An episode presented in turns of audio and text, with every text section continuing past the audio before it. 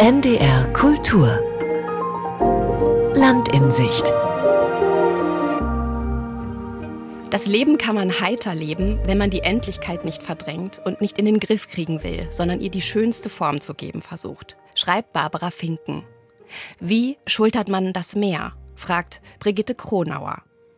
Wenn Sie das brennende, nicht zu unterdrückende Bedürfnis zu schreiben oder zu malen überkommt, essen Sie einfach etwas Süßes und die Aufwallung gibt sich, empfiehlt Fran Libowitz. Und bei Oscar Wilde sagt eine weise junge Frau, was für wundervolle blaue Augen du hast, Ernst. Sie sind ganz, ganz blau. Ich hoffe, du wirst mich immer genau so anschauen, besonders wenn andere Leute dabei sind. Herzlich willkommen zu einer neuen Folge Land in Sicht. Ich bin Lisa Kreisler und die Zitate, die Sie eben gehört haben, sind wie die vier Bücher, aus denen sie stammen, Variation zu unserem heutigen Thema. Eleganz. Was Eleganz mit Gleichberechtigung zu tun hat, wie elegante Prosa aussehen könnte, was für Kolumnen ein echter Dandy schreibt und warum es praktischer ist, auf dem Land jemand anderes zu sein als in der Stadt, darüber will ich reden mit, und jetzt mache ich eine elegante Handbewegung. Oh ja. Alexander Soloch. Hallo Alexander Soloch. Hallo Lisa. Herzlich willkommen. Danke. Bevor es losgeht mit den Büchern, oder wollen wir vielleicht erstmal die Bücher sagen? Magst du die Bücher mal sagen, über die wir heute sprechen wollen? Die Autoren ja. habe ich ja jetzt schon gedroppt, ganz genau. in meiner tollen Anmoderation. Also, wir wollen zunächst äh, die theoretische Grundlage für unser Gespräch schaffen. Wir müssen also überhaupt feststellen und uns vielleicht sogar inniglich zu wünschen, darüber einig werden, was Eleganz ist. Dabei hilft uns womöglich die Literaturwissenschaftlerin Barbara Finken, die, glaube ich, pro Jahr 25 Bücher schreibt. Das ist jetzt ihr neuestes. Ich weiß nicht, wir nehmen am Mittwoch dieser Woche auf. Am Sonntag läuft die Sendung. In der Zwischenzeit schreibt sie wahrscheinlich noch drei bis vier weitere Bücher. Also in diesem Jahr Jahr gerade eben erschien Eleganz über eine Haltung, die unser Miteinander bereichert. Was machen wir danach? Danach ja. sprechen wir oh, über eine ganz große der deutschsprachigen Literatur, Brigitte Kronauer, vielen vielleicht vor allem als Romanautorin bekannt, die äh, Frau aus dem Ruhrgebiet, die aber lange Jahre in Hamburg lebte, 2019 verstorben ist. Und von ihr lesen wir zwei Erzählungsbände in einem bei Reklam erschienen und zwei, jetzt hilf mir doch mal. Ich die Tricks so eine, der Diva genau. Ist der eine Erzählungsband oder Geschichten heißt es ja und die Kleider der Frauen sind die Titel. Deshalb sind wir auch auf dieses Buch gekommen, weil das irgendwie Assoziation zur Eleganz bei mir hervorgerufen hat. Buchtitel und äh, auch das Aussehen von Covern kann ich mir nämlich nie merken. Ich finde, das ist auch ein ziemlicher Eleganzanflug, den ich mir da leiste. Auf jeden Fall. Einfach relativ wurscht, wie Bücher heißen. Und dann kommen wir zur Abteilung der Dandys. Fran Lebowitz, New York und der Rest der Welt. Das ist eine ganz berühmte Drehbuchautorin und Rednerin in Amerika. Sie hat in vielen Serien und auch in einem Film von Martin Scorsese mitgespielt. Als Richterin tritt sie mal auf und die, sie richtet über das Leben in New York in diesem Buch. Und ganz zum Schluss wollen wir reden über auf jeden Fall auch ein, ja, ein Dandy. Oscar Wilde mit Bunbury oder Ernst sein ist wichtig. Ein dramatischer Text. Also wir haben keinen einzigen Roman heute dabei. Das kann man auch mal machen. Bevor es losgeht, Alex, aber die Frage Literaturkritik, also das, was wir machen. Elegant oder nicht elegant? Hm, ja, die Schwierigkeit besteht ja vielleicht darin, wenn man als Kritiker die Leichtfüßigkeit der Vorlage über, zu übertrumpfen hofft, oder? Kritiker und Kritikerinnen sind ja normalerweise sehr durchlässige Wesen, weil sie immer zu lesen, fließt das immer gleich in sie hinein und sie übernehmen dann vielleicht auch, äh, zumindest wenn sie eine gewisse Sensibilität haben, äh, den Stil, die Sprache, gewisse Marotten, vielleicht auch Eigenheiten der Autorin, des Autors, mit dem sie sich gerade beschäftigen. Und ich finde, man sollte aber versuchen, manchmal ist es allerdings schwer, wenn man zum Beispiel einen Text von Florian Illies oder Volker Weidermann zu besprechen hat, dann ist es schwer, sprachlich knapp unter dem dem Niveau des Ausgangstexts zu bleiben. Aber man sollte nicht versuchen zu übertrumpfen und eleganter zu sein. Ähm, man ist immer noch sozusagen der Diener einer Sache, oder? Wie siehst du das? Ja, auf jeden Fall. Ich stelle, ich, also ich fühle mich ganz oft obsolet und würde eigentlich gerne nur mit Zitaten arbeiten. Ich glaube, deshalb habe ich auch diesen Einstieg heute gewählt. Manchmal weil, wäre das schlimm. Ja, manchmal, manchmal wäre es schlimm. schlimm, aber man sucht sich natürlich auch die Texte aus, die für einen sprechen vielleicht. Aber ich wollte dich eher fragen, ob dieses, diese, dein, dein Beruf oder deine Rolle als Literaturkritiker auch ein Gefühl von Eleganz in dir hervorruft. Ja. Wenn man Eleganz mhm. jetzt auch mal so, ich fange jetzt an mit der Küchenphilosophie, als eine Art von Selbstbewusstsein vielleicht auch versteht.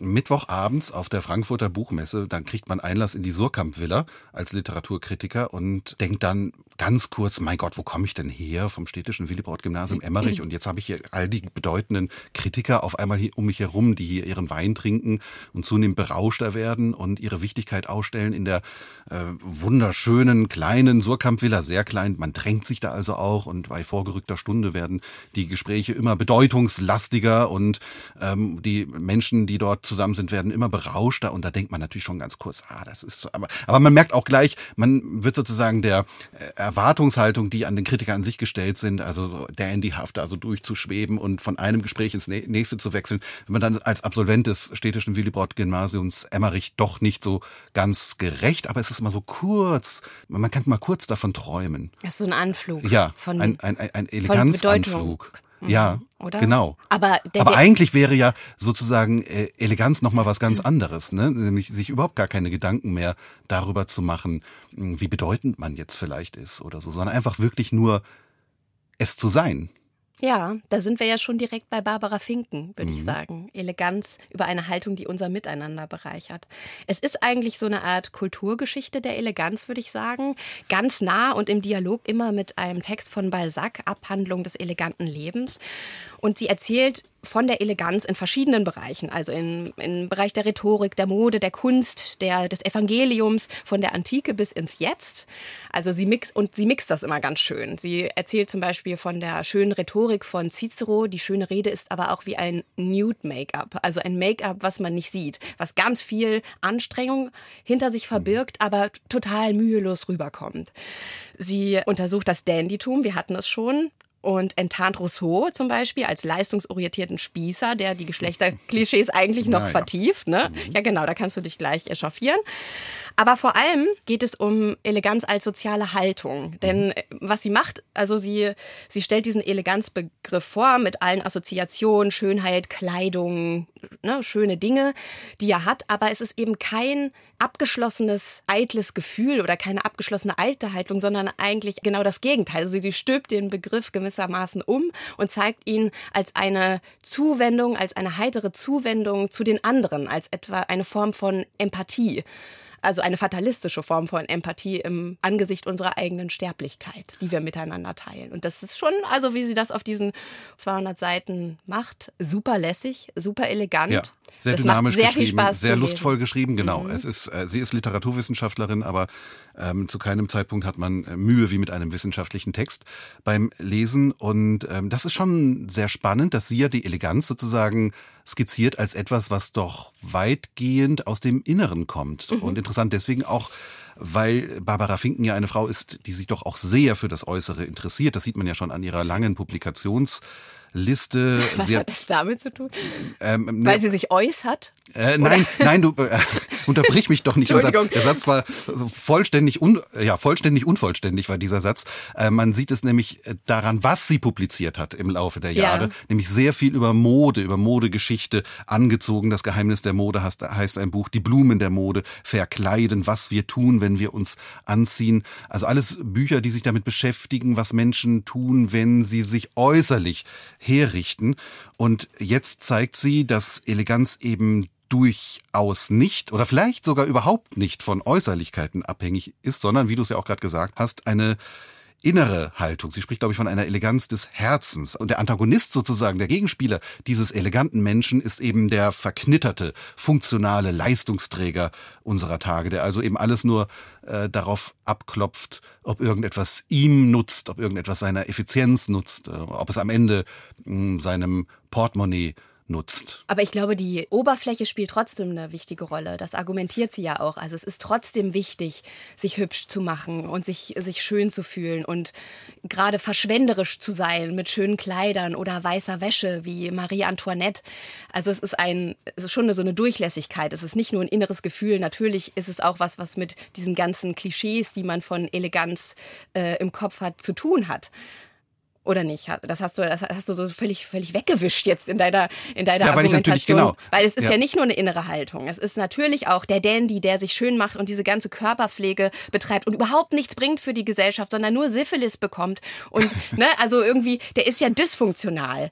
Und äh, gerade dadurch ist er halt ein Rebell. Aber er ist dysfunktional, weil er sich halt um sein Äußeres kümmert, um ein- sein Erscheinungsbild. Aber was ist denn das Äußere? Wer entscheidet denn am Ende über die, über die Schönheit? Ja, das, da, da, darum geht's ja auch bei Baudelaire zum Beispiel, dass die Fehler, das Hinken, es Ja. kann schön sein. Ne? Also die grauen Haare können schön sein. Alles kann schön sein, wenn man die richtige Haltung dazu hat und das Eben, so dann eben ist- mit ist- Heiterkeit. Ja, dann es ist kommt von innen. Innere. Aber das Innere ist ja mit dem Äußeren immer verbunden. Genauso wie der Inhalt und die Form in der Literatur.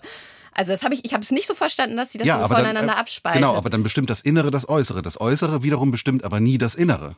Also haben wir den Triumph des Inneren über das Äußere.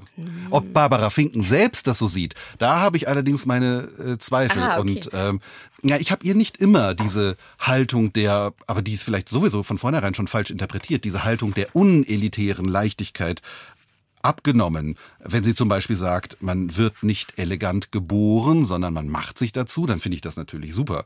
Das ist äh, das demokratische Prinzip schlechthin. Eleganz für alle. Man muss nur zugreifen.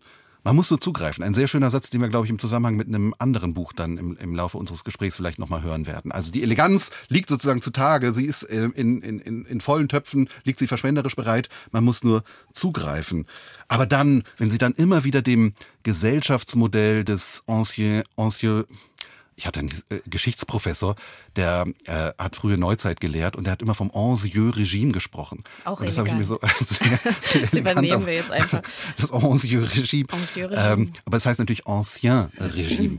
Und Barbara Finken scheint doch immer, oder habe ich da auch etwas falsch verstanden? Ich hab, sag ja nicht, dass du irgendwas falsch verstehst. immer wieder dem Gesellschaftsmodell des Ancien Regime nachzutrauen, also dem Verzopften, dem Überkommenen, dem eigentlich auch asozialen, unter keinen Umständen mehr haltbaren Treiben am französischen Hof vor der Revolution. Und wenn sie dieses Gesellschaftsmodell und diesen Talmi-Glanz eigentlich feiert als Musterbeispiel für Eleganz und, und die Revolution dafür kritisiert, dass sie dieses Verdorrte weggefegt hat, dann entwirft sie eben doch am Ende nur eine Eleganz für Reiche, Nein, oder? Und keine demokratische Eleganz. Also ich finde nicht, dass sie so daran klebt. Ich glaube, sie würde zum Beispiel auch sagen, dass ein Landwirt elegant sein kann.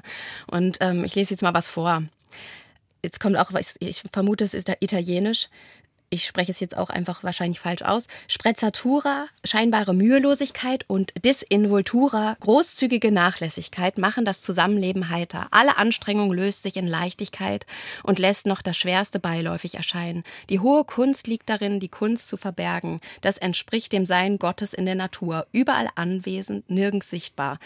Alles ganz natürlich. Also ich, ich glaube schon, dass sie so ein versucht, die Eleganz auf ein natürliches, jedem Menschen erfahrbares Gefühl zu, zu argumentieren und dass sie aber natürlich aus ihrer eigenen Erfahrungswelt schöpft. Ich finde es nämlich noch wirklich toll, dieses mit dem Demokratischen und der Gleichberechtigung, das nämlich Verdinglichung, also Sklaverei, wenn man jemand anderen abwertet, dass das was das unglaublich Unelegantes ist, das stellt sie ja auch mit ganz viel Inbrunst immer wieder hervor. Und das war das, was mich eigentlich an dem Text interessiert hat. Denn natürlich ist ähm, Herabwürdigung und jemanden nicht ansehen und ähm, nicht spiegeln, ist unelegant und, und böse. Also das Unelegante bekommt eben auch was Politisches bei ihr. Und das ist interessanter, als ob sie äh, jetzt Trüffel isst und irgendwie sich schön die Haare macht. Ja, aber Leben am Hofe fände sie schon schön und sie hätte das ganz gern erlebt, oder? Und das ist dann, da muss man sich schon fragen, ob das äh, sozusagen etwas ist, also dieses höfische Gesellschaftsmodell, das dann, das dann einfach erstarrt im Äußerlichen, ob da nicht irgendwie doch am Ende kein Leben mehr ist. So wie auch, ähm, ich meine, wie findest du denn die Aufmachung des Buches, das ja auch ganz erkennbar elegant sein möchte, aber vielleicht auch in diesem Versuch erstarrt, oder? Also zum Beispiel reden wir doch mal, das machen wir viel zu selten, über die, pa Über- über die Paginierung. Also sowas Affiges habe ich ja noch nie erlebt. Also die, Es ist so rot, ne? Der, am, Also, am ja, okay, Buchrücken das ist es rot und, und die Seiten, die lodern so vom, von der Bindung her rot in die Seite rein. Ja, und die Seitenzahlen sind immer nur auf der rechten Seite und dann übereinander und untereinander, ja? Ja, schick, da, super. Ja, aber das ist doch total unpraktisch. Man muss, manchmal muss man schon auch an das Praktische denken. Es geht im Leben auch nicht nur immer immer um Schickheit, sondern auch darum, es sich leichter zu machen, wie Tucholsky gesagt hat. Worum geht's eigentlich? Freundlich zueinander sein, sich das Leben leichter machen. Und äh, Barbara Finken oder ja, der Layouter dieses Buchs, das beim allerdings sehr zu rühmenden Verlag Brandstätter erschienen ist, ähm, hat sich gedacht, ich mache jetzt hier aber was ganz besonders Schickes, die Seitenzahlen auf der rechten Seite. Und dann weiß man aber, wenn man die linke Seite liest, ist jedes Mal ein intellektueller Akt festzustellen, auf welcher Seite man gerade ist. Und das ist ein großes Problem, wenn man eine Sendung namens Land in Sicht machen muss äh, auf NDR Kultur und sich also immer mal wieder Notizen machen muss und sich aufschreiben muss, auf welcher Seite man was findet. Ja, man kann so man Zettel, Zettel guck mal, man kann hier so Zettel reingeben. Hast du ja selber ja, dann, auch gemacht. Ja, aber dann, ich habe hier aber nur zwei Zettel und du hast Zettelsalat. Ich finde toll, wie sie Marilyn Monroe mit Kim Kardashian äh, vergleicht und nebeneinander stellt, in dem Nude-Kleid. Nämlich über, über Marilyn Monroe haben Joachim Dix und ich ja auch gesprochen mhm. in der Folge. Worum ging es da eigentlich? Es ging um Hollywood, Hollywood natürlich. Hollywood, okay. Ja, da haben wir auch über Marilyn Monroe und ihren Auftritt, als sie das Geburtstagsständchen für Kennedy gesungen hat, in diesem Nude-Kleid, wo sie so ja. super verletzlich aussieht. Und Kim Kardashian hat dieses Kleid auch angezogen und ihr Körper ist halt perfekt gestählt, kontrolliert und eigentlich so ein Leistungsträger und das genaue Gegenteil von dieser zarten, zerfließenden, kaputten Marilyn. Und es fehlt halt dieses Je ne sais quoi, heißt es. Ähm, und diesen, diesen Vergleich zum Beispiel, den fand ich so anrührend und auch so wahr, weil die Mode wird am Ende herausgearbeitet als, als eigentlich wie eine, wie eine unsichtbare zweite Haut. Also eigentlich ist das Nude-Kleid äh, der eigene Körper mit allen Fehlern und Makeln, das Elegante und das Bewusstsein darüber, das, das träufelt sie einem schön ein mit diesem Text. Ich, ich, ich war ganz selbstbewusst. Alle Makel an mir habe ich gedacht, ach herrlich, danke Barbara Finken, du ermutigst mich ja doch. Ähm, mich okay zu finden. Ja, das habe ich auch gedacht. Oder? Ja, ja, ja. Das Dabei ein, hilft ja. sie und das ist, das ist toll und man lernt so viel. Sie macht so viele superlässige Vergleiche von Mode ja. über Film. Es ist wirklich alles und das passiert eben überhaupt nicht gockelhaft oder dandyhaft, sondern cool. Was aber hat... Dieses Buch ja. ist cool. Okay, aber was hat Barbara Finken für einen gewaltiges Problem mit Jean-Jacques Rousseau. Was hat er ihr getan? Ja, das ist, das ist die Frage. Also es ist, ist total einleuchtend, also wie sie es. Findest du es einleuchtend? Äh, findest du es auch findest du es fair, wie, wie sie mit ihm umgeht? ähm, ja, jetzt sagst du, ich habe mich nicht so sehr mit Rousseau beschäftigt. Nee, das da bist ich auch du der Experte, du bist Ja, da bin ich gar nicht so sehr der Experte, jedenfalls nicht was Rousseau betrifft, aber da würde ich doch von einer Literaturwissenschaftlerin auch fairerweise erwarten, dass sie uns ein bisschen mehr Material liefert, das sozusagen ihr Abarbeiten besser erklärt, wenn sie sich wirklich über viele, viele Seiten lang an Rousseau abarbeitet, den sie also als Feind der Eleganz identifiziert, weil er ein Feind der Gleichberechtigung gewesen sei, der Frauen geradezu gehasst habe oder sie jedenfalls aus dem öffentlichen Raum habe verbannen wollen. Aber ich würde dann doch von einer Wissenschaftlerin, auch wenn das, das haben wir ja gesagt, jetzt kein Buch mit wissenschaftlichem Anspruch ist, sondern vielleicht mehr ein, ein, ein flamboyanter Langessay, trotzdem würde ich etwas mehr Genauigkeit erwarten. Also ich finde es jedenfalls atemberaubend, wie sie wirklich seitenlang mit Rousseau abrechnen kann, ohne ihn auch nur ein einziges Mal zu, zu zitieren. zitieren. Mhm. Also wirklich nur blanke Behauptung, ohne auch den winzigsten Hinweis auf womöglich ja Entlastendes. Es gibt doch zum Beispiel den Roman von Rousseau, Julie, da sind die Frauenfiguren, wenn ich das richtig sehe, eigentlich das genaue Gegenteil von dem, was man von Rousseaus angeblichem Frauenbild hätte erwarten dürfen. Das sind ganz interessante, differenzierte, auch, auch schillernde Frauenfiguren. Also ich hätte jetzt hier schon gedacht, ähm, es muss auch nicht unelegant sein, sich hin und wieder der Kunst der Differenzierung hinzugeben. Das war mir dann doch eine Spur. Ich mag Polemik sehr gerne. Ich wollte gerade sagen, sie macht halt eine steile These, ja. sie reizt uns, sie will uns zum Diskutieren bringen. Das ist dann mehr Material bitte und dann, dann bitte noch offenlegen, woran sie sich genau abarbeitet. Okay. Mein Aber meine, meine große Frage ist, Alex, es geht ja, die ganze Zeit geht es ja darum, diese Heiterkeit zu haben. Diese Heiterkeit ist das ja. Elegante, das Heiter, die Heiterkeit in sich anschauen und gesehen werden. Ne? Und das möchte ich auch, aber wie schafft man das, so heiter zu sein? Dass man so ein elegantes Miteinander. Ich, ja. Wissen, dass man schon ganz okay ist. Ja, und, und an manchen und, Tagen sogar toll. Ja, und nicht nur man selbst, sondern eben auch die anderen. Ja, ich glaube, es, auch, ist so, genau, eine, es ist so eine total offene ja. Zuversicht. Und das tut gut, sowas zu lesen. Also sie beleuchtet einfach den Begriff von ganz unterschiedlichen Seiten und dabei schillert er, verändert sich, wird unklar manchmal und am Ende bricht sich dann doch herunter auf so eine ganz einfache Definition, die ich jetzt nochmal vorlese. Das fand ich schon cool.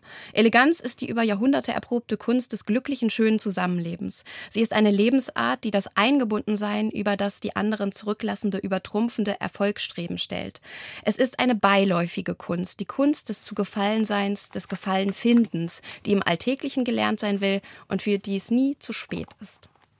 Gibt es denn aber auch Grenzen der Eleganz? Das Traurige, das Melancholische, ist das schon notwendigerweise dann eher das, das Unelegant? Man kann ja nicht jedem Moment Heiterkeit abtrotzen. Ja, das habe ich mich nämlich auch gefragt. Weinen ist schon auch elegant und Traurigkeit. Sie lässt es einfach in dieser Ambivalenz und das ist okay. immer gut, weil es Eleganz ist nichts, was nur innerlich ist, es ist nichts, was nur äußerlich ist, es ist weder nur heiter, weder traurig, sondern es es spült so in alle Lebensbereiche rein und das ist sowas, wo ich wo man jetzt so eine Aufmerksamkeit hat, dass es irgendwie vielleicht nur ein Synonym ist für etwas ganz anderes, die Eleganz. Da bin ich so hingekommen am Ende. Ich hätte fast gehofft, du würdest mir jetzt sagen, ja, aber Alex, äh, im allerletzten Kapitel, da widmet sie sich doch genau diesem Problem, der Traurigkeit und der Melancholie. Und dann könnte ich dir nämlich sagen, ja, weißt du, wo ich aufgehört habe zu lesen? Ich habe aufgehört auf Seite 110 und zwar fühlte ich mich legitimiert durch Barbara Finken. Da kommt wieder einmal wie so oft Balzac vor und jetzt darf ich kurz zitieren. Balzac unterscheidet in seinem Text über das elegante Leben drei Lebensweisen. Ja. Der Mensch, der arbeitet, der Mensch, der denkt, der Mensch, der nichts tut. Daraus ergaben sich drei Lebensstile. Das Arbeitsleben, das Künstlerleben und das elegante Leben. Für Balzac können Menschen, die arbeiten, nicht elegant sein. Und da habe ich natürlich sofort das Buch zugeklappt ja. und die Arbeit eingestellt und gedacht, so blöd bin ich nicht, mich hier von Barbara Finken als ja, unelegant ziert, bezeichnen sie zu lassen. Balzac und dann, es geht ja auch um das Evangelium und alles Mögliche dann später. Also es ist sicherlich nicht durchgetaktet und bis ins Letzte belegt, was sie da ausführt, aber es ist frech. Ja, und es ist, äh, es ist, wie du schon gesagt hast, tröstlich und es bietet eben äh, eigentlich für viele Situationen auch eine Ausrede. Ich habe neulich. Ja, dich hat es schon ein bisschen ärgerlich gemacht teilweise. Ja, aber sich zu ärgern macht ja auch immer Spaß. Neulich habe ich äh, äh jemanden getroffen, der auch aus dem Literaturbetrieb, einen Veranstaltungsmacher, und der hat mir gesagt, ich habe die Literatur überwunden. Das fand ich als Satz irgendwie ganz, ganz cool. Und ich frage mich, ob das vielleicht auch elegant ist, sowas sagen zu ja, können. Ja, ich, ich glaube, wir können alles überwunden. überwinden. Die Kunst ist tot. Lass uns einfach Musik hören. Was hören wir denn? Ja, wir hören jetzt von Wanda eine Gang. Unsere Augen sind leer und wir stehen so nervös an der Ecken. Nach einer Schlägerei ins Spital, wir brauchen sie nicht verstecken. Unsere Frauen stehen im Bad und sie weinen und weinen und weinen. Nach einer Schlägerei ins Spital, wir brauchen sie nicht verstecken. Nix, was wir tun, wird je zur Legende werden. Wir sind schon froh, am Ende sterben. Weil wir sind song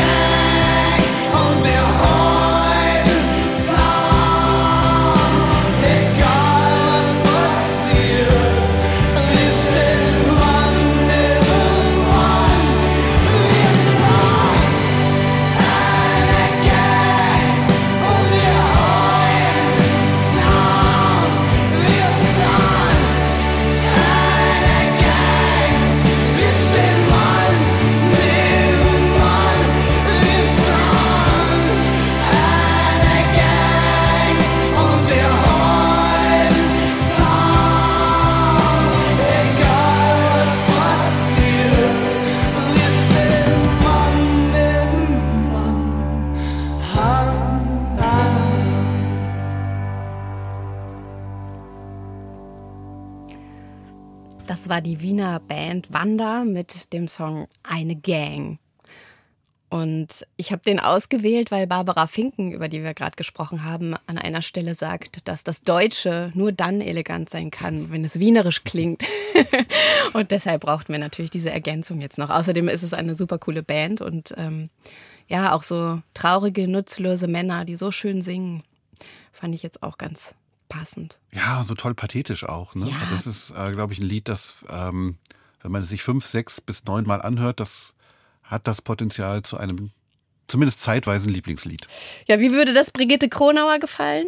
Sie wird's mögen. Ich glaube auch. Ja.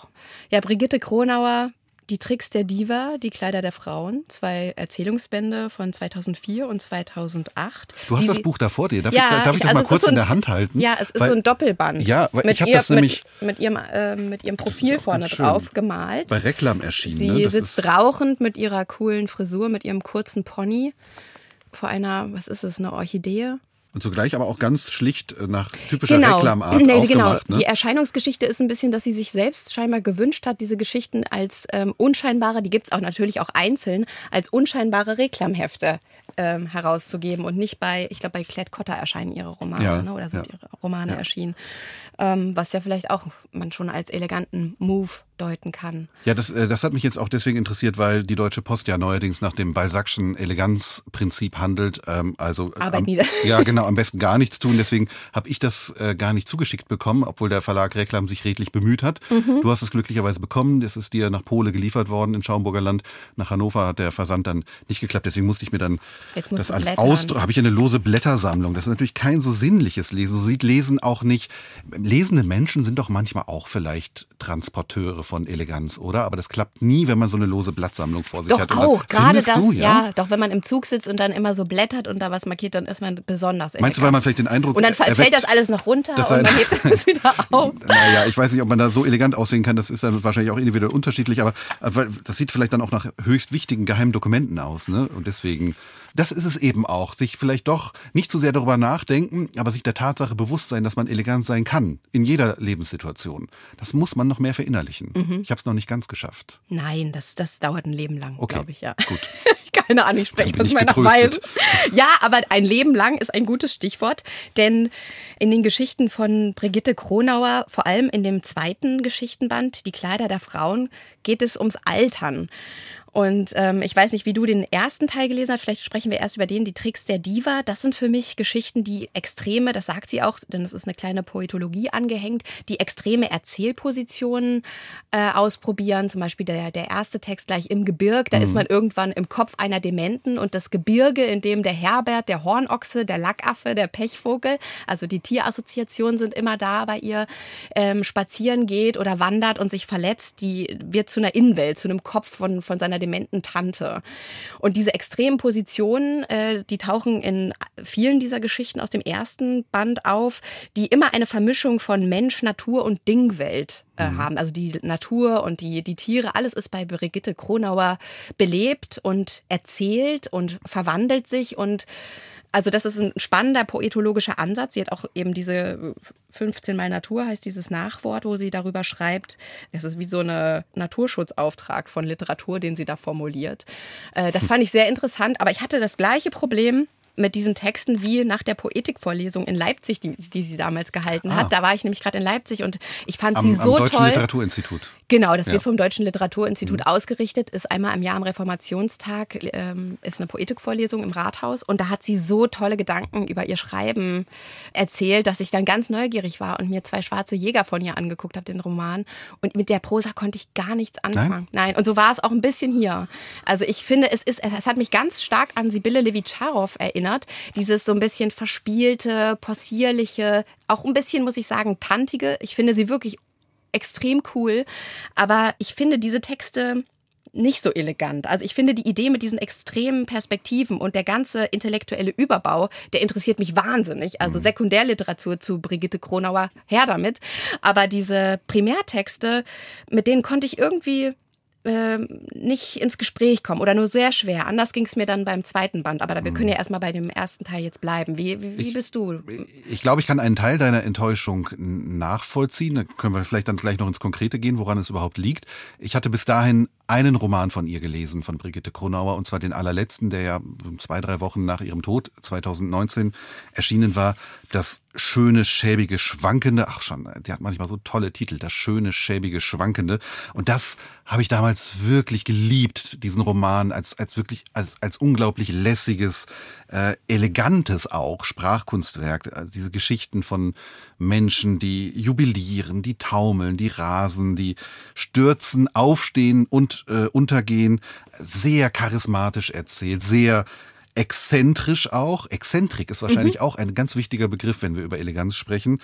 Aber auch immer wieder mit dem Scheitern der Menschen und auch mit dem Scheitern des, des eigenen Erzählens spielend. Und das war wirklich ein hinreißender Text, ein sehr langer Text, mhm. der sich aber nie in irgendetwas verloren hat. Und hier jetzt habe ich, ja, du sagst es vor allem wahrscheinlich wirklich im ersten, im ersten Teil, im ersten Geschichtenband, eine ganz manierierte mhm. Sprache mhm. oft gefunden, die eigentlich so oft ähm, ja, es liegt vielleicht auch im experimentellen Charakter, darin etwas auszuprobieren, aber ganz oft eben auch ihre eigene Brillanz aufzeigen möchte, die mhm. selten sagt, was ist, mhm. sondern alles immer effekthascherisch so umtänzelt. Gibt kaum einen Satz, den man nicht mindestens zweimal lesen muss. Und das fand ich dann stellenweise doch eher, eher eitel als elegant. Mhm. Also rhetorisch aufgeplusterte Versuchsanordnung, die dann vielleicht wirklich, ich rede jetzt speziell vom ersten Teil, mache aber auch gleich noch Abstriche, ähm, wirklich vielleicht eher für Kronauer Exegeten interessant sind, wenn man darüber nachdenkt, was war so ihr erzählerischer Weg und so weiter, aber äh, sicherlich nicht, nicht zum, zum Hauptwerk von ihr gehören. Und trotzdem, also ein paar Ideen für unser Thema können wir da schon herausziehen. Die Tricks der Diva, das ist doch die titelgebende Geschichte dieses ersten Bandes. Das, das habe ich schon sehr gern mhm. gelesen. Mhm. Eine alternde Diva. Ich weiß gar nicht, ist sie, ist sie Schauspielerin oder was? Ich habe sie mir die ganze Zeit als Schauspielerin vorgestellt, aber sie wird, glaube ich, nur als Diva präsentiert. Gibt Journalisten Interview. Ähm, ein Interview und dort offenbart sie die sieben Affären ihres Lebens. Scheinbar munter drauf losplaudernd, aber dabei doch ganz viel Schmerz auch mhm. enthüllend. Und erst denkt man dann so, na, ein wirklich eleganter Mensch braucht doch eigentlich keine Tricks, aber dann wird klar, gerade ihre Ehrlichkeit und, und die Offenbarung ihrer Verletzlichkeit, die lassen sie unglaublich elegant erscheinen. Der Schmerz ist es, der ihr Eleganz verleiht, nicht irgendein eingeübter Augenaufschlag, den sie auch drauf hat und den sie auch anwenden kann, wenn es die Situation erfordert. Aber es ist, es ist dann doch etwas anders. Der Schmerz und der genaue Blick und da äh, kann ich vielleicht auch ganz kurz was vorlesen. Bitte. Wie gesagt, ich muss jetzt hier erstmal in dieser losen Blattsammlung ähm, herumstöbern. Vielleicht magst du in der Zwischenzeit einen Witz erzählen. Nee, ich sage, dass, es, ähm, dass ich glaube, dass auch ihre Beine elegant sind. Ne? Denn am Ende geht es dann doch darum, dass die Beine der Frauen als letztes altern und dann überschlägt sie sie nochmal so schön am Ende. Ne? Also es ist nicht nur der Schmerz innen drin, sondern sie ist sich auch sehr bewusst über ihre äußere vergängliche Hülle. Und da kommt eben dieses Thema des Alterns, womit sich Brigitte Kronauer eben auf eine sehr, sehr interessante Art beschäftigt hat, schon äh, zum Vorschein. Bitte, jetzt hast du dein Zitat. Es gibt wenige Nächte im Jahr, die so sind. Man verpasst es leicht. Es muss Juni sein für die klitze, klitzekleinen Glühwürmchen, für die ganz kindischen Glühwürmchen. Was ist selbst so ein Jean, erst recht ein reicher Klaus dagegen? Denn man muss gut sein für das alles, sonst spürt man nichts. Muss gut sein. Und wann ist man das schon? Beim Lieben, ja, da ist man gut, aber da hat man keine Zeit, keine Nerven für diese Sachen, keine Ruhe, keinen Frieden. Nur ohne Liebe nutzen sie wiederum überhaupt nichts. Aber was ist andererseits dieser ganze Liebesfirlefanz? Und es war doch hier nur eine Auswahl. Und der früheste und der aktuellste Liebhaber sind sowieso nicht dabei. Gegen dieses Baumflüstern und die Spiegelei von Holunderbüschen im Wasser, nur eben auf der anderen Seite. Das fand ich zum Beispiel wunderschön, dass sie dann aus der Spiegelei gleich ein Wortspiel mit Spiegelei macht. Das war ja etwas albern. Ja, das passiert leider zu äh, häufig. aber, aber es ist schon, also bitte lest es alle und, und kritisiert es, aber habt auch Freude an, an solchen Passagen, die wirklich wundervoll sind. Ja, ich habe die Geschichte im Gebirg, nämlich die erste, die habe ich dann gestern Abend ja. noch ein zweites Mal gelesen. Und da, also es ist, ich habe dann mich gefragt, das war wieder auch so eine, so eine schnelle Reaktion, dass, dass ich gemerkt habe, oh, das ist, das ist zu verspielt, die, die sonst sich so in ihrer eigenen Sprachkunst Kunst. Das, da, da habe ich auch so eine Tür zugemacht und mich nicht mehr geöffnet für das, was wirklich passiert. Und wenn man das dann wieder beiseite schiebt, diese erste Reaktion, dann ist es doch sehr interessant, glaube ich. Und ich, ich finde aber trotzdem, dass sie sich eigentlich verlassen kann. Ich glaube, sie ist jemand, der sehr stark gegen die Konvention arbeitet und dagegen bürstet, rebelliert. Mhm. Und äh, das, ist, das ist ihr ganz wichtig gewesen und es ist auch ein ganz wichtiges Anliegen der Kunst. Und deshalb finde ich sie auch wahnsinnig toll. Aber sie kann sich, glaube ich, auch darauf verlassen, wenn sie einfache Dinge sagt, in einer einfachen Sprache. Ich finde die ganz kurze Geschichte Wink ist nämlich sehr schön. Da geht es um ein Ich, das morgens frühstückt mit zerzausten Haaren und alles so macht, wie es will. Und ähm, dann da steht, und von niemandem lasse ich mir verbieten, ich doch nicht, auch vom strengsten Musikbesserwisser nicht, dabei obendrein Opernmusik anzuhören, italienische Opernarien, mir aber etwas ganz anderes als vom Inhalt erlaubt wird, dazu vorzustellen, nämlich das, was ich wirklich schon immer empfunden habe, lange bevor ich den Text kannte, also viel, viel Schöneres. Ich meine das, was die Musik eigentlich sagt, denn ich ich höre das genau.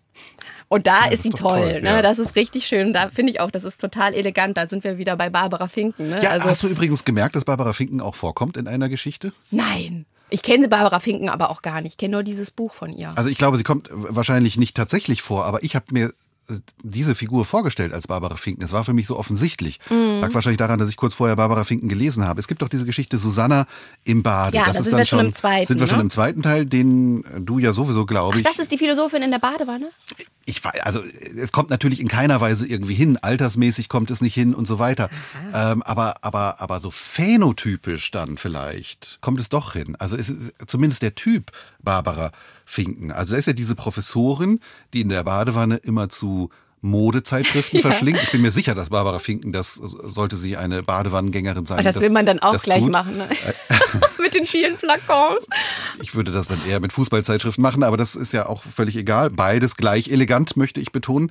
Und ach so, ach so schön, das Kind, also sie wird ja dann beobachtet sozusagen aus dem Haus gegenüber, nicht beim Baden an sich, weil der Vorhang ist ja zugezogen, aber sie wissen, dass sie in der Badewanne ist. Also die, ähm, die Ich-Erzählerin, das ist ja die kleine sag doch nochmal Namen, Namen, Rita. Titel, Layouts, Rita. Ja, der ganze kleine, Band ist so eine genau, Autobiografie genau, von dieser Rita. Die größer werdende Rita, ne? die bis sie 90 werdende, ist. Genau, genau, die älter werdende Rita. Und hier ist sie noch ein, eine Heranwachsende ne? und guckt sich mit ihrem Bruder und mit dem Freund des Bruders, in den sie so auch ein bisschen verliebt zu sein scheint, schaut sie sich das dann aus dem Haus gegenüber an, wie diese Frau in die Badewanne geht und sehnt sich nach dem Verplätschern der Zeit in der Badewanne. Und das ist natürlich auch eine wahnsinnig schöne Formulierung, das Verplätschern der Zeit. Das ist nämlich genau das, was man tut und der Grund, warum man in die Badewanne geht, um Zeit verplätschern zu lassen. Und dann, Jahrzehnte später, ist die inzwischen alt gewordene Professorin im Radio zu hören. Darf ich das noch kurz willst vorlesen, was vorlesen? da passiert? Oder willst du es vorlesen? Nein, lies, lies mal ja? vor. Das habe ich mir auch angestrichen. Sie selbst mit schon brüchiger Stimme sprach hochbetagt über das Alter. Wir würden uns, ohne es uns klar zu machen, Furchtlosigkeit, Empfindungslust und Abenteuerkraft gegenüber dem Unendlichen wünschen und brauchten da nur zuzugreifen. Körperliche Beweglichkeit hätten wir früher besessen und uns gar nicht übermäßig daran gefreut, als wir darüber verfügten. Nur aus der gewöhnlichen Trägheit zögen wir das Unmögliche, dem Möglichen vor und glaubten, es sei die entschwundene Jugend, die wir ersehnten. Auf dieser Verwechslung und Vergesslichkeit gegenüber dem, was einmal unsere eigene Jugend gewesen sei, beruhe der seelische Schmerz des Alters. Toll. Also, es ist alles da. Ratgeberliteratur. Ja, da genau. weiß man endlich, wie Nur man damit zugreifen. klarkommt, dass Ja. es einfach bergab geht. Ja.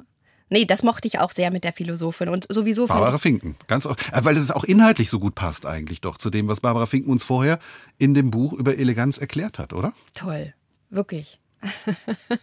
ja, ich, ich finde sowieso diese zweiten Geschichten, diese, die haben einfach mehr, die sind nahbarer und dadurch vielleicht auch natürlich einfacher, aber auch sympathischer. Also ich, es geht um die Liebe, es geht um, da sind auch so schöne Titel, die kleinen Hunde an ihren Leinen, ähm, wo Frau Hollein, eine ältere Frau, auf einem dieser kleinen Rita ihre Seidenunterwäsche zeigt und die Sehnsucht unter ihrer ein, beigen Einheitsuniform an der Hundeleine zum Vorschein kommt und auf einmal geht es um die Liebe und sie sagt, alles um einen herum macht Musik, selbst die Küchengeräte, wenn man verliebt ist. Und das fand ich schon sehr schön. Auch Susanna im Bade von der Geschichte, der du gerade gesprochen hast. Oder die Katastrophe. Die Katastrophe ist, wenn man nicht mehr angesehen wird. Ne? Und das fand ich auch so schön. Wir brauchen die anderen als Spiegel, um unser utopisches Eigentum zu erlangen, ne? heißt es an einer Stelle. Ganz, ganz tolle Sätze. Und da ist sie einfach ein bisschen entspannter, da ist sie lockerer mit der Sprache. Und ich glaube, es hilft ihr eben auch, dass sie Rita hat. Diese Figur, die ähm, wahrscheinlich auch, es, darum geht's ja dann in dem Nachwort zu den Texten, ne, die wahrscheinlich auch nah an ihr selbst dran ist und eigene Erfahrungen mitverarbeitet. Das hilft. Beim Schreiben einer Geschichte muss man einem Stück Wirklichkeit ein Gummiband einziehen, wie einem Schlüpfer, heißt es auch in diesem Nachwort. Und für solche Sätze muss man Brigitte Kronauer hochloben. Und für ihren Lebenswandel. Deshalb bin ich nämlich auch darauf gekommen. Sie hat nämlich ähm, mit zwei Männern zusammengelebt. Das hat mich auch damals in Leipzig schon so beeindruckt. Da habe ich gedacht, Brigitte Kronauer, die hat uns auch was über Eleganz zu sagen. Aber was?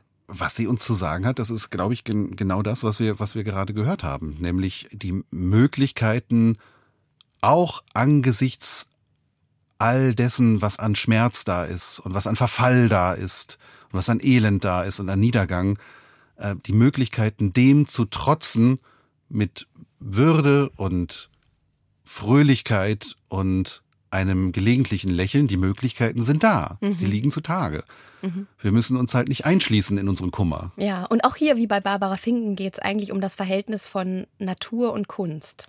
Also sie schreibt ja ganz viel über Pflanzen, über Tiere, über Landschaften und gleichzeitig ist es eine sehr elaborierte, intellektualisierte Sprache, also wirklich ein hochgeistiger Zugriff auf die Natur.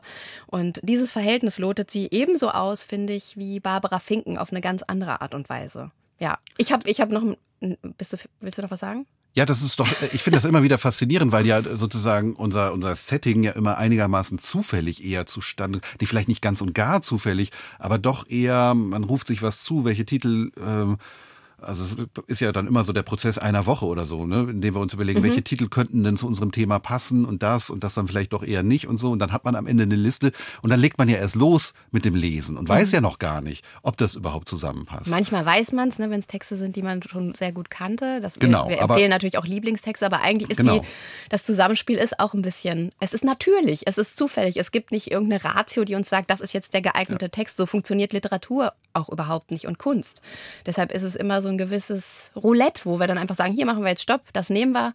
Und dann ist das doch so ein glücklicher Moment, Ja, festzustellen, da passt, da, da fügt sich doch manches. ins Gespräch kommt. Könnte natürlich sagen, vielleicht fügt es sich auch einfach deswegen, weil es sich fügen soll, weil es eben sozusagen den Rahmen einer solchen Sendung Ja, oder genau. eines solchen Und- Gesprächs gepresst wird. Aber naja, was soll's? Und das, was wir vielleicht hier anders machen als an anderer Stelle, ist, dass wir eben dem Ganzen auch eine, eine Klammer geben durch dieses Thema. Wir lesen die Texte natürlich auch als Literatur und äh, mit ihren Eigenheiten ganz unabhängig von dem Thema, aber das Thema kommt eben noch hinzu und deshalb werden noch mal ganz andere Dinge beleuchtet in dem Text und wir beleuchten natürlich vor allem die Dinge, die irgendwie mit dem Thema zu tun haben. Also wir haben natürlich eine Brille auf in dem Aber Moment. eine ganz schön elegante Brille. Eine sehr elegante Brille, durch die ich jetzt gucke auf meinen Zettel und weiß, dass ich die nächste Musik ansagen darf. Auch ein wunderschönes Lied, The Velvet Underground und Nico Icon mit I'll Be Your Mirror. Und was hat das mit Eleganz zu tun? Ja, wir brauchen die anderen als Spiegel, um unser utopisches Potenzial zu erlangen. Wir müssen uns gegenseitig spiegeln. Außerdem ist Nico Icon hatte so eine ähnliche Frisur wie Barbara Finken. äh, nee, wie, wie Brigitte Kronau. Jetzt komme ich schon ganz durcheinander mit den tollen Frauen. Ja, Nico, bitte.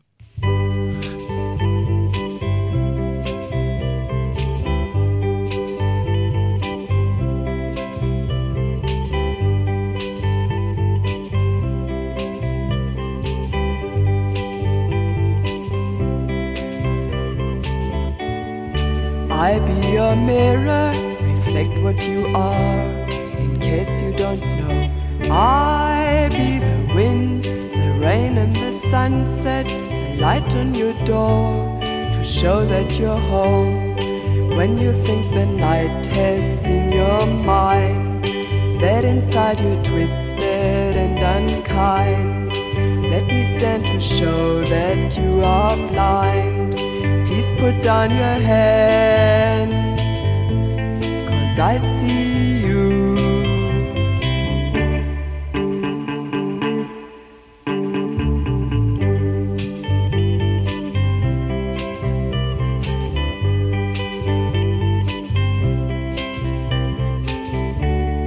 I find it hard to believe you don't know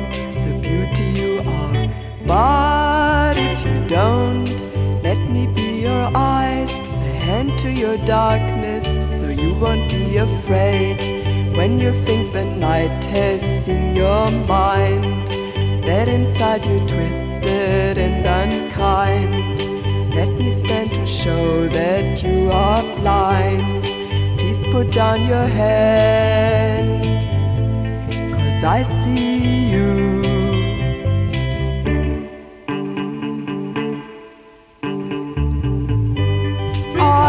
Your mirror. I be your mirror. I be your mirror. I be your mirror. Sie hören Land in sich bei NDR Kultur, heute mit Alexander Solloch und Lisa Kreisler zum Thema Eleganz. Mhm. Jetzt geht's äh, nach New York mit Fran Lebowitz. New York und der Rest der Welt. Sie nennt es, glaube ich, Kunstgeschichten. Es sind kurze Texte. Es sind auch wieder, wie bei Brigitte Kronauer, zwei Bücher, die zusammengeführt sind in einem Band, erstmals auf, auf Deutsch erschienen, aus dem Englischen von Sabine Hedinger und Willi Winkler. Und ja, es sind lustige Texte, mündliche Texte, kolumnenartige Texte über das prekäre Schriftstellerinnenleben in New York. Eigentlich mit einer super coolen Überschrift schon. Das ist gar nicht formal die Überschrift, aber ähm, einem Satz, den ich in irgendeiner dieser Kolumnen gefunden habe, die ja auch später beim darüber nachdenken alle irgendwie zerfasern, weil sie doch vielleicht alle thematisch und auch formal und sprachlich sehr ähnlich sind, sich kaum voneinander unterscheiden. Aber jedenfalls äh, ein Gedanke, der vielleicht über allem steht, Leben ist das, was passiert, wenn man nicht einschlafen ja. kann. Das hat mir natürlich sehr gut gefallen. Und ähm, ich finde hier, das sind ja auch Kolumnen, die äh, haben schon ein paar Jahre auf dem Buckel. Genau. Ne? Ähm, und übrigens, 78 ist Metropolitan Life, der erste Band erschienen, und 81 Social Studies. Das ist die zweite Hälfte des Buches. Und das merkt man schon ein bisschen, ne? Ja, natürlich, man merkt es äh, äh, in Einzelheiten. Ähm, aber ich finde, insgesamt haben wir hier eine vielleicht sehr angreifbare, aber doch auch insgesamt lässige Umsetzung des äh, Eleganzgedankens, der eben darauf abzielt, nicht dem Leben einen Dienst zu erweisen, sondern nach den schönen, funkelnden Momenten im Leben Ausschau zu halten. Und das auch wiederum ganz ungezwungen. Und was ist denn für Fran Lebowitz schön im Leben? Das sind eigentlich zwei Dinge vor allem, äh, Schlafen und Rauchen. Das sind so die zwei Dinge, auf die es im Wesentlichen ankommt. Und was sind die wichtigsten Fragen für sie, die sie an das Leben stellt, die sie an die Dinge stellt und an die Personen stellt, die sie umgeben? Ist etwas, man müsste vielleicht hinzufügen, und jemand attraktiv? Ist es amüsant? Weiß es, wo es hingehört? Also ich glaube, im Grunde sind diese Texte allesamt eine einzige, mh, leicht versnobte, oft lustige, auch sehr resignative Klage darüber, dass verschiedene Umstände, also Mitmenschen vor allem oder auch Abgabetermine, unter denen sie offenbar sehr zu leiden hat, also wenn sie mal wieder einen Text nicht pünktlich abliefert, weil sie eben so gerne schläft und so gerne raucht, dass diese Umstände sie also daran hindern, zu rauchen und zu schlafen. Und das sind natürlich Umstände, die dann kritisiert werden müssen und getadelt werden müssen. Und das ist eigentlich der wesentliche äh, Gegenstand ihrer Kolumnen, oder? Ja, also sie ist eigentlich so ein amerikanischer Dandy. So habe ich das gelesen. Weiblicher amerikanischer Dandy. Und äh, formal ist es ganz interessant. Also es kommt das Leben in New York vor, Identitätsklischees, Frauen, Juden, Teenager, Schwule. Es hat auch so ein bisschen wie so ein Ratgeber-Gestus ganz oft mit Ansprache und wie macht man das. Und was total cool ist, sie macht immer so Listen und Persönlichkeitstests und scheinbar ist es so eine Vermessung der Welt. Also sie versucht so die Dinge alle so zu ordnen. Ne? Also hier, das ist so ist das mit Kindern, warum man Kinder haben sollte oder nicht. Ich schreibe euch das mal alles zusammen, Pro und Contra. Und sie suggeriert eben, diese Verhältnisse logisch zu sortieren, bringt sie aber dadurch nur noch mehr durcheinander. Ne? Also es ist irgendwie, das fand ich ein total schönes Konzept. Ich finde aber auch, man merkt natürlich auch, wenn man das jetzt so am Stück liest, du bist ja selbst Kolumnenschreiber, vielleicht können wir deine Expertise gleich ja auch noch zum Thema hören. Aber wenn man diese Kolumnen so am Stück liest, und die sind natürlich sehr auf Pointe geschrieben und es ist, es ist so betont widerspenstig und äh, cool und ähm, ja, ich, ich habe jetzt wieder, ich kann das nicht abgeben, ich muss schlafen, ich muss rauchen. Das ist natürlich dann auf Dauer. Man kann nicht gut fünf nacheinander lesen. Nee, oder? nee, und man, das mehr. musste ich jetzt Das die letzten ja, genau. Tage und da habe ich dann manchmal schon ganz schön geschnauft. Wobei ich auch, das erste Zitat hatte ich ja ganz am Anfang vorgelesen, wo sie eben, als Schriftstellerin lese ich das natürlich auch mit großer Neugierde. Sie meint eigentlich, man braucht auch gar nichts mehr schreiben und wenn man halt das Gefühl hat, man möchte was schreiben, einfach was Süßes essen, dann geht's vorüber und es entsteht nicht noch mehr Quatsch. Ist das ein Ratschlag, den du für dich Ja, auf jeden ja? Fall, den nehme ich an. Also es kommt, da komme ich später auch noch Das ist mal aber zu. schade. Nein, das ist, das ist genau richtig. Und interessant ist eben auch, dass sie zum Beispiel über die New Yorker Kunstwelt schreibt. Und alles, was sie da so beschreibt in den Galerien und sieht, ist eigentlich das, was wir jetzt so auf Instagram sehen. Also äh, ich gucke mal gerade, ob ich das auf die Schnelle finde. Das ist auch übrigens ein unterschätztes und sehr elegantes Geräusch, äh, gerade im Radio, das Blättern. Genau, massenhaft fotorealistische Darstellungen von Tankstellen, Kühlschränken, Kirschkuchenstücken, Kunstsammlern, Restaurants, 59er Chevys und Esszimmermöbeln im mediterranen Stil. Habe ich so gleich gedacht, so krass, so eine Inventur des, äh, des schönen, eleganten Alltagslebens in den Galerien und jetzt ist das halt, wird man damit so total zugemüllt, weil jeder irgendwie jede Apfelsaftflasche fotografiert und die zur Verfügung stellt. Insta-Art, das gibt es bei Fran Libowitz auch. Aber Ja. toll fand ich, am Ende gibt es diese tolle Franz, die Frances Ann Libowitz Sammlung. Da sind so Fotos drin, wo sie ihre Alltagsgegenstände, ist auch nämlich, es geht schon auch manchmal in Richtung bildende Kunst ein bisschen, ne? Ähm, da hat sie halt zum Beispiel ihre Schrei äh, kaputten Schreibmaschinen fotografiert oder ihren Toaster. Und es ist so ein Ausstellungskatalog mit Alltagsgegenständen, ein Wecker, die sehen auch richtig toll aus. Ich hätte gerne so einen, die sie dann so ganz lakonisch beschreibt. Also diese Sch Schreibmaschine, was die alles für Mängel hat und dann steht da einfach nur schlimm. und das ist ein Foto schwarz-weiß von dieser Schreibmaschine. Oder auch total super die äh, Fran Libowitz Hochstressdiät, in der man nämlich alles essen kann, was man möchte, wirklich alles. Man muss halt nur wirklich ganz viel Stress haben, ganz viel Abgabetermine, unnötige Verstrickungen mit Liebschaften und schon purzeln die Pfunde. Das, diesen, das würde sie dann natürlich nicht schreiben, aber also auch super, ne? Also hilft. Hast du aber auch den Eindruck, dass sozusagen fast alle dieser Kolumnen eine einzige Illustration dieses unbändigen Drucks sind, Termi- äh, Texte abzugeben und sie aber nicht abgeben zu können, weil man ja mit anderem, schönerem beschäftigt ist.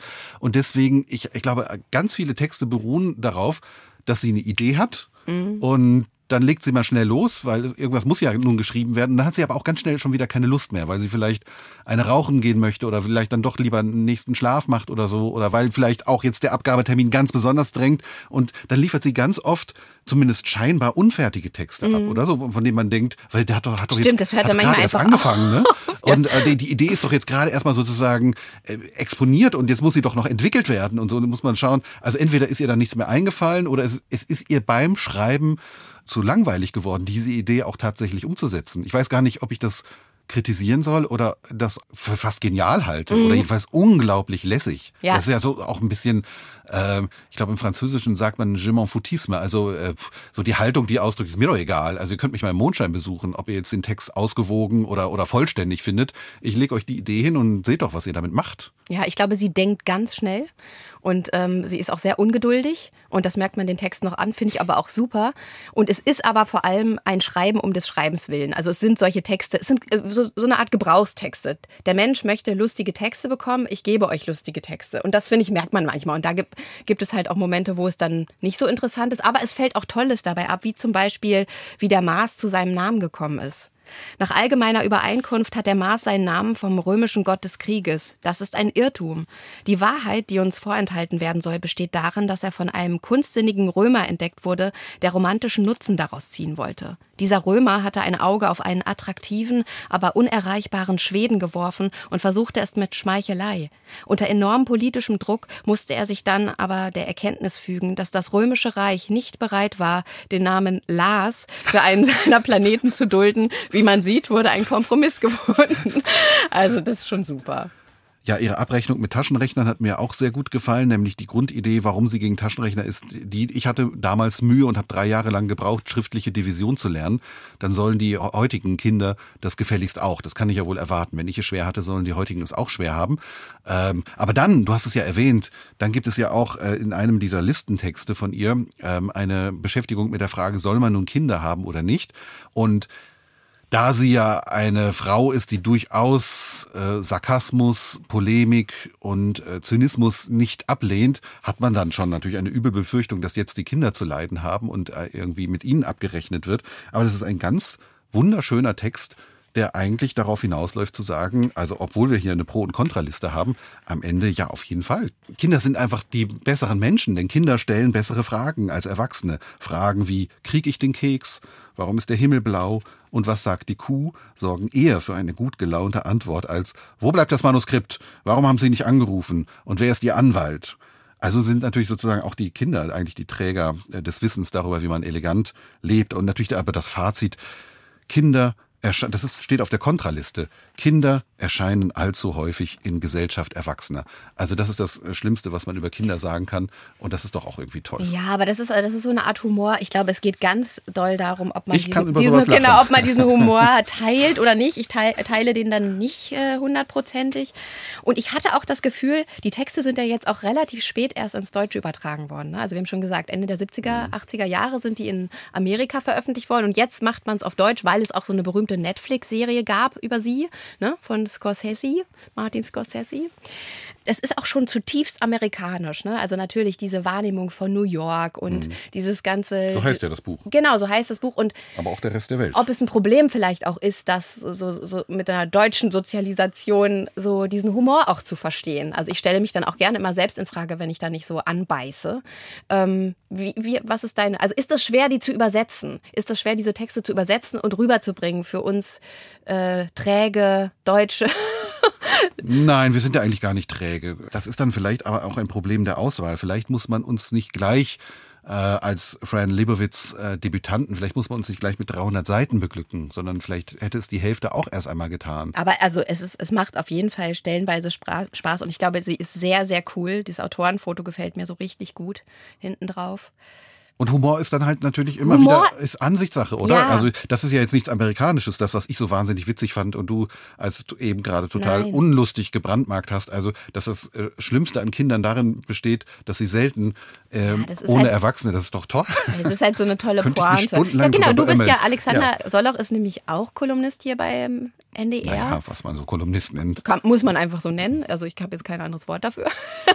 was macht denn eine gute Kolumne aus? Wie, wie siehst du das? Lustigerweise, die letzte, die ich geschrieben habe, das ist halt diese Kolumne nachgedacht in unserem Programm, ähm, da, da war ich gerade beschäftigt mit Fran Lebowitz und ich selbst und wahrscheinlich keiner, der je was von ihr gelesen hat, wird das nachempfinden können.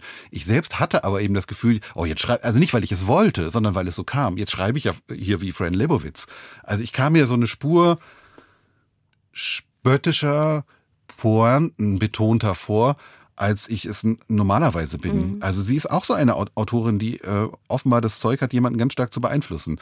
Aber das ist jetzt auch nur drumherum geredet, um diese Frage nicht beantworten zu müssen, was eine gute Kolumne ist. Eine gute Kolumne ist natürlich eine solche, die einen an der Gurgel packt und dabei lachen lässt. Mhm. Und die Fran Lebowitz hat mir auch das Gefühl, dass sie so eine Kunstfigur erschaffen hat, die diese Kolumnen schreibt. Das ist wahrscheinlich jetzt auch nicht eins zu eins sie, sie selbst. Und dann habe ich auch an Harald Marten, Martenstein gedacht, der ja irgendwie immer so dieses Zottelige hat ne, in seinen Kolumnen. Und da habe ich mich dann gefragt, hast du dann auch so eine, so eine Idee von dieser Stimme, die da spricht? Ja, eine ganz kratzige Stimme, eine total ver eine verrauchte Stimme und eine Stimme, die mir sagt, lass mich in Ruhe. Also was sagen wir zu Friendly Witz? Es ist schon sehr lustig, aber vielleicht kann man da immer so zwei, drei lesen. Und zwei, dann, drei pro Tag, genau. Ja, das ist so die, die Dosis. Die, genau, das ist, ist unsere Empfehlung. Ja. Und wenn Sie nach Amerika reisen, bringen Sie Ihr eigenes Essen mit. Das ist auch ein wichtiger Tipp, ja. den, Sie, den Sie angehenden reisenden Schriftstellern gibt. Aber das ahnten wir schon vorher. Ja. Okay, du hast noch ein, ein Rauchlied mitgebracht, oder? Ja, genau, weil ja äh, das sozusagen auch für manche jedenfalls äh, ähm, der Sinn des Lebens zu sein scheint. Hören wir jetzt Sympathique von äh, Pink Martini, eine amerikanische Band. Man hört es auch heraus, aber mit einem, wie ich finde, sehr gelungenen Versuch, die Tradition des französischen Chansons der, so sagen wir, 30er, 40er Jahre wieder zu beleben. Und dieses Lied sagt uns, ich will nicht arbeiten, ich will eigentlich nur vergessen und außerdem rauche ich. Das sind natürlich schon ganz wichtige Eleganzbotschaften für uns. Ma chambre a la forme d'une cage. Le soleil passe son bras par la fenêtre. Les chasseurs à ma porte comme les petits soldats qui veulent me prendre.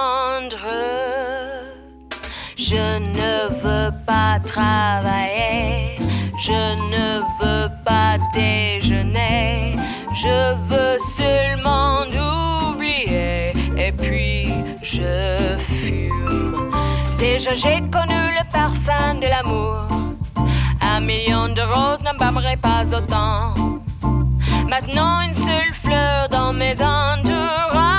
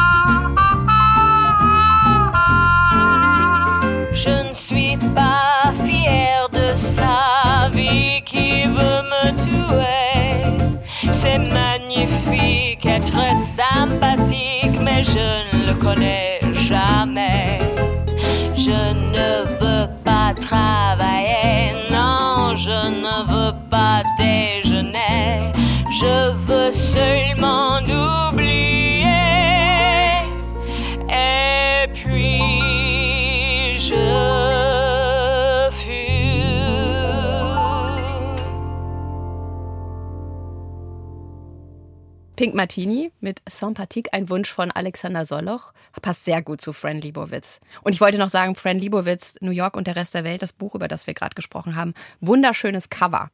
Also allein das lohnt sich schon, wenn man das irgendwie so hinlegt und dann mal aufschlägt. Das Auge liest mit, oder? Das Auge liest Ja. mit die Stadt New York im Spiegel der Brille und die coolen Haare mit Mittelscheitel. So, jetzt aber auf nach England. Auf nach England. Ja. Du hast Oscar Wilde ausgesucht. The Importance of Being Earnest, wie es auf Englisch heißt. Das ist dir sofort eingefallen, als ich gesagt habe, lass uns doch mal über Eleganz sprechen. Warum?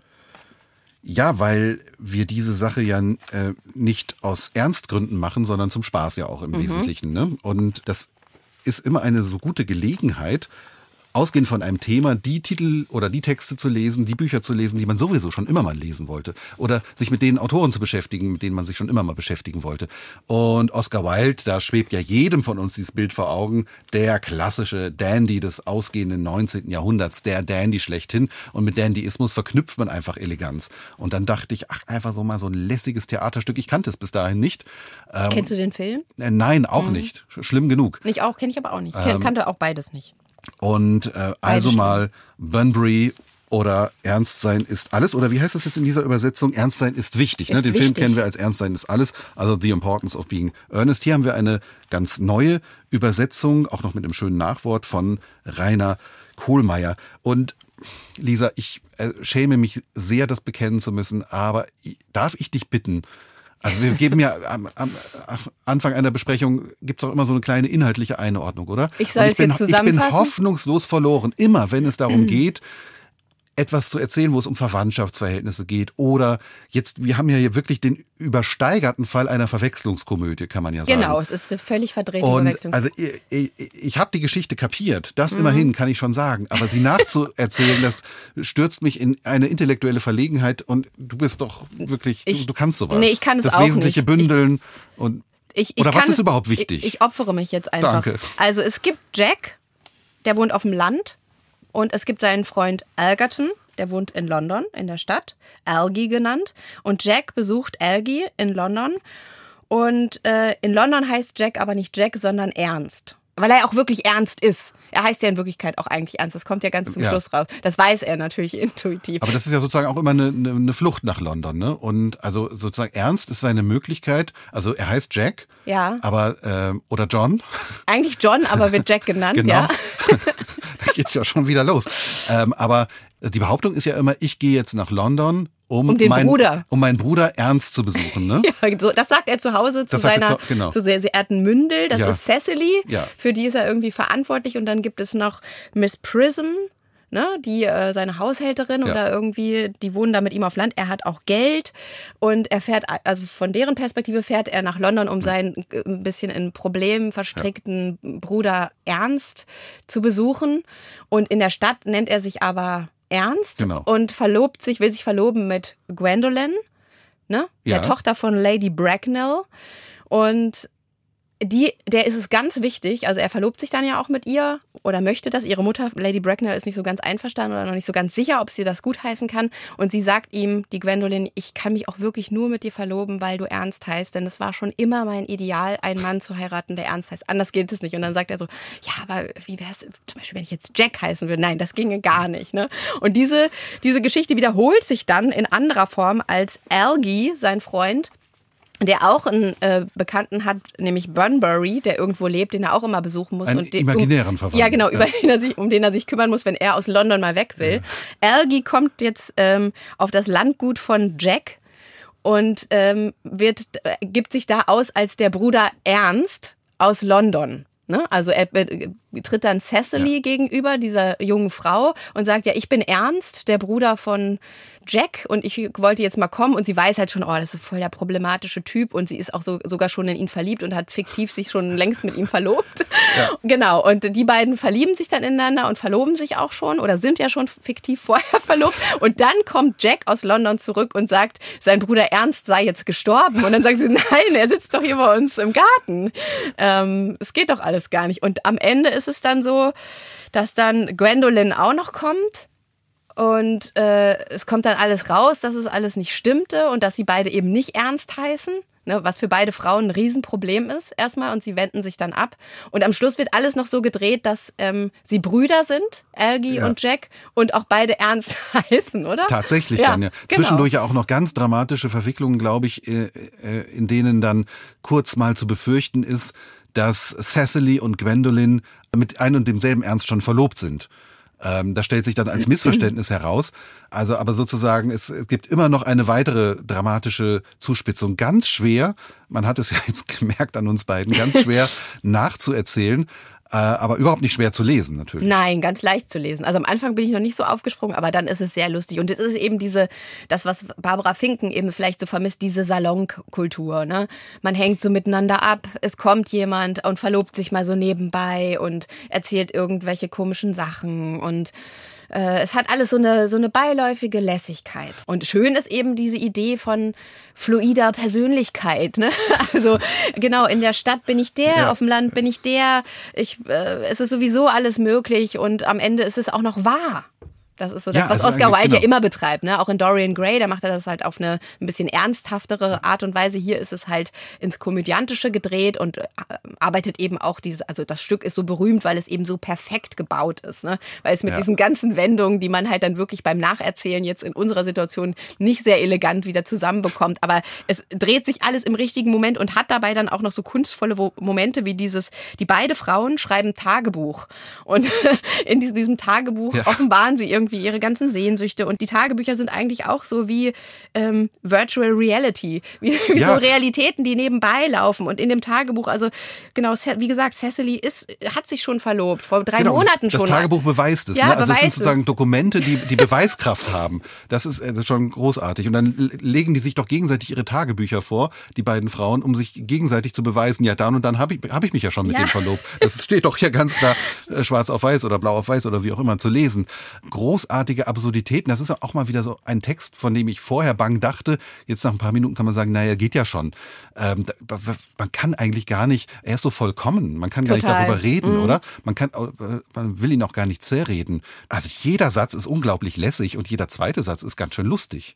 Es ist, ähm, es ist zum einen, wie du sagst, genau perfekt gebaut, diese absolute Stimmigkeit und wie alles am Ende dann, dann hinhaut. Aber das sind dann auch so viele Sortisen und ja, das ist natürlich schon sehr, sehr cool. Gwendolyn sagt an einer Stelle, in essentiellen Fragen ist Eleganz, nicht Ehrlichkeit das Entscheidende. Im Original heißt es da übrigens Style, also nicht Elegance, sondern Style. Das ist das äh, Entscheidende und äh, ja, und das ist Stimmt das? Das wollte ich dich fragen. Mir ist das Zitat vorher nicht eingefallen, aber genau das. Findest Also ich finde auch? auf jeden Fall, ob es das Entscheidende von allen Dingen ist, das äh, vermag ich jetzt nicht zu sagen, aber dass Eleganz wichtiger ist als Ehrlichkeit, äh, außer vielleicht in den ganz großen, entscheidenden Fragen des Lebens, das würde ich jetzt schon einfach mal so sagen, weil Ehrlichkeit auch so ein, so, so letztlich so was Unbestimmtes und Uneinlösbares ist. Ja, das ist natürlich ein einziges Lügenspiel, aber ein Lügenspiel, das am Ende eben auch wahr ist. Ja, genau. Und vielleicht ist Ehrlichkeit auch Eleganz. Vielleicht denkt man äh, ganz- was ganz anderes über Ehrlichkeit und in Wirklichkeit ist Ehrlichkeit Eleganz. Vielleicht ist das das Synonym, Mhm. was, was, was ich vorhin gesucht habe. Ja, das Tolle an dem Stück ist äh, ja auch, ähm, dass es äh, so eine Verwechslungs-, du hast es schon gesagt, Lügenkomödie ist. Und am Ende wird die Lüge eben als die wird nicht bestraft, sondern die Lüge ist sogar wahr. Das ist eben das Tolle daran. Also das ist wirklich, es wird an so vielen Schrauben gedreht und alles verändert sich immer wieder und bleibt doch wie aus einem Guss. Das muss man erstmal hinkriegen. Und der kann super Dialoge schreiben. Ich mache mir die Welt so, wie sie mir gefällt. Wie Pippi Langstrumpf ist es, oder? So ein bisschen. Ja, ja. Je, das jetzt auch so, dann machen wir es jetzt mal so. Nee, dann ist es so, aber so stimmt's ja auch. Also vor, vor allem Algernon, wenn er dann zum Beispiel erwähnt, er muss am Montagmorgen unbedingt ganz schnell zurück nach London, denn er hat eine dringende geschäftliche Verabredung und die darf er auf keinen Fall einhalten. Und ähm, dann schlägt Cecily noch vor, die möchte nämlich gern, dass er noch ein bisschen länger bleibt. Naja, sie können doch aber auch hier bleiben, um sie nicht einzuhalten. Und er sagt, nein, ich möchte sie unbedingt in, ähm, in, in London nicht einhalten. Und dann äh, räumt sie ein, ja gut, ich weiß natürlich, wie wichtig ist es, geschäftliche Verpflichtungen nicht, einzuhalten, wenn man sich einigen Sinn für die Schönheit des Lebens bewahren möchte. Und darum geht's eigentlich. Ne? Immer die Bewahrung des Sinns für das Schöne im Leben. auf jeden Fall. Es gibt doch auch diesen tollen ähm, Theologen noch. Ja. Na, der, genau. Der äh, Pfarrer Chasuble. oder- Chasuble, genau. der auch an einer Stelle dann von irgendeiner Predigt redet, die er in mehreren Zusammenhängen äh, ges- äh, ge gehalten hätte. Und es wäre immer gut angekommen und es hätte eigentlich Unter gar anderem, keine genau, unter anderem bei der Gesellschaft zur Verhütung von Unzufriedenheit in der Oberschicht. Ja, genau. Und der Bischof war auch anwesend und er fand einige meiner Metaphern, oder er war von einigen meiner Metaphern sehr überrascht. Schau mal, wir haben genau die gleichen Zitate ausgesucht. Das passiert auch nicht oft, Alex. Ja, das Ja, stimmt. Es Oscar Wilde ist herrlich. Ein bisschen kriegt man im Nachwort noch auch über die Entstehungsgeschichte des Textes und über seine Biografie. Und da fand ich natürlich sehr äh, ergreifend, das wusste ich auch nicht. Oscar Wilde war homosexuell und wurde eben dafür auch in London äh, zwei Jahre ins Gefängnis Jahre, gesperrt. ja. Und das war auch dann kurz vor seinem Tod. Also kurz danach ist er dann gestorben. Auch nicht alt, Mhm. Mitte 40 ist er nur geworden. Also hinter dieser ganzen burlesken, rebellischen Heiterkeit steht bestimmt auch ganz viel Traurigkeit und Verzweiflung. Hm. und jeden zweiten Satz möchte man sich eigentlich aufschreiben, oder? Oder möchte man sich merken, zur späteren Verwendung mal in passenden Kontexten. Gwendolyn zum Beispiel. Diese Spannung ist grauenhaft. Ich hoffe, sie hält an. Das, Ja, genau, oder den, den ich am Anfang vorgelesen habe mit den blauen Augen. Ne? Ich möchte, dass du mich genauso immer anschaust, besonders wenn andere Leute dabei sind. Nein, das ist schön. Das ist eine richtig schöne, glühende Seele, die von Oscar Wilde, die durch diese Figuren ähm, mit uns spricht. Und ja, Heiterkeit. Wir hatten es am Anfang bei Barbara Finken, Heiterkeit versprüht. Eine heilsame Heiterkeit. Du hast noch Musik ausgesucht. Ja, letztes Lied. ja. Und zwar die Red Hot Chili Peppers. ich habe mich gefragt, welche Musik finde ich denn eigentlich tatsächlich nicht durch die Geschichte, die sie erzählt, sondern einfach durch ihren Klang. Welche Musik finde ich eigentlich lässig und elegant? Und da ist mir dann das Stück Walkabout, das ich schon seit vielen Jahren liebe, eingefallen, weil es einfach wirklich cool ist und smooth und äh, laid back und so ganz zurückgenommen einerseits und so ganz äh, entspannt und dann welche Musiker sind am allercoolsten, vor allem auf der Bühne? Natürlich die, Die Bassisten. die Bassisten, ja, großartig. Ich könnte mir von morgens bis abends Bassisten angucken. Ähm, ey, einfach so, Bassisten sind ja auch diejenigen, die eigentlich nicht groß was machen, zumindest äußerlich nicht, aber schon, aber mit ganz viel Wirkung immer. Sie stehen einfach nur da und zupfen so ein bisschen. Und es gibt eigentlich kaum ein schöneres Bild als eine Bassistin oder einen Bassisten bei der, bei der Arbeit. zu- Und hier, dieses Lied hat halt einfach eine unglaublich tolle äh, Bassline. Auch und dieses Wort Baseline sagen zu dürfen, ist schon so schön, oder? ja, außerdem haben wir hier bei Minute 2,35, alle bitte mitstoppen, jetzt bei dem äh, Lied, das gleich kommt, Minute 2,35 die lässigste, die eleganteste Stelle der Musikgeschichte. Da mh, kommentiert nämlich der Sänger Anthony Kiedis einen Vers selbst mit so einem beiläufigen Red Hot Chili Peppers mit Walkabout. I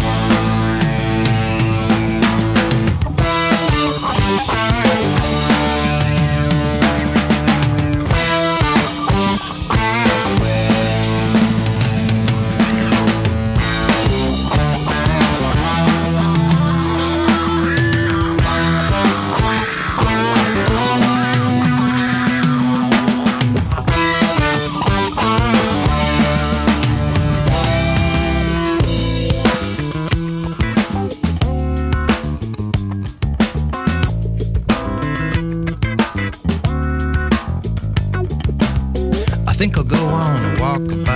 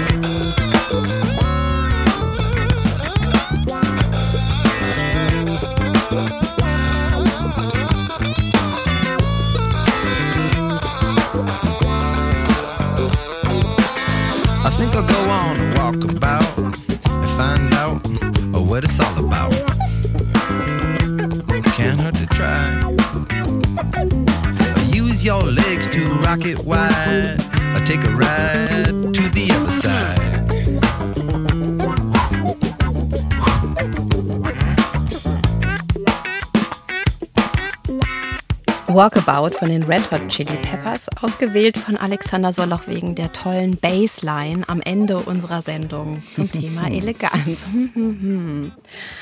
Ja, zu hören ist die Folge auch auf ndr.de-landinsicht oder in der ARD-Audiothek. Und wir gehen jetzt in die Sommerpause. Ja, es gibt erstmal zwei Monate kein Land in Sicht. Was hast du vor im Sommer, Alex? Schreiben. Sehr gut. Tagebuch vielleicht. Tagebuch schreiben.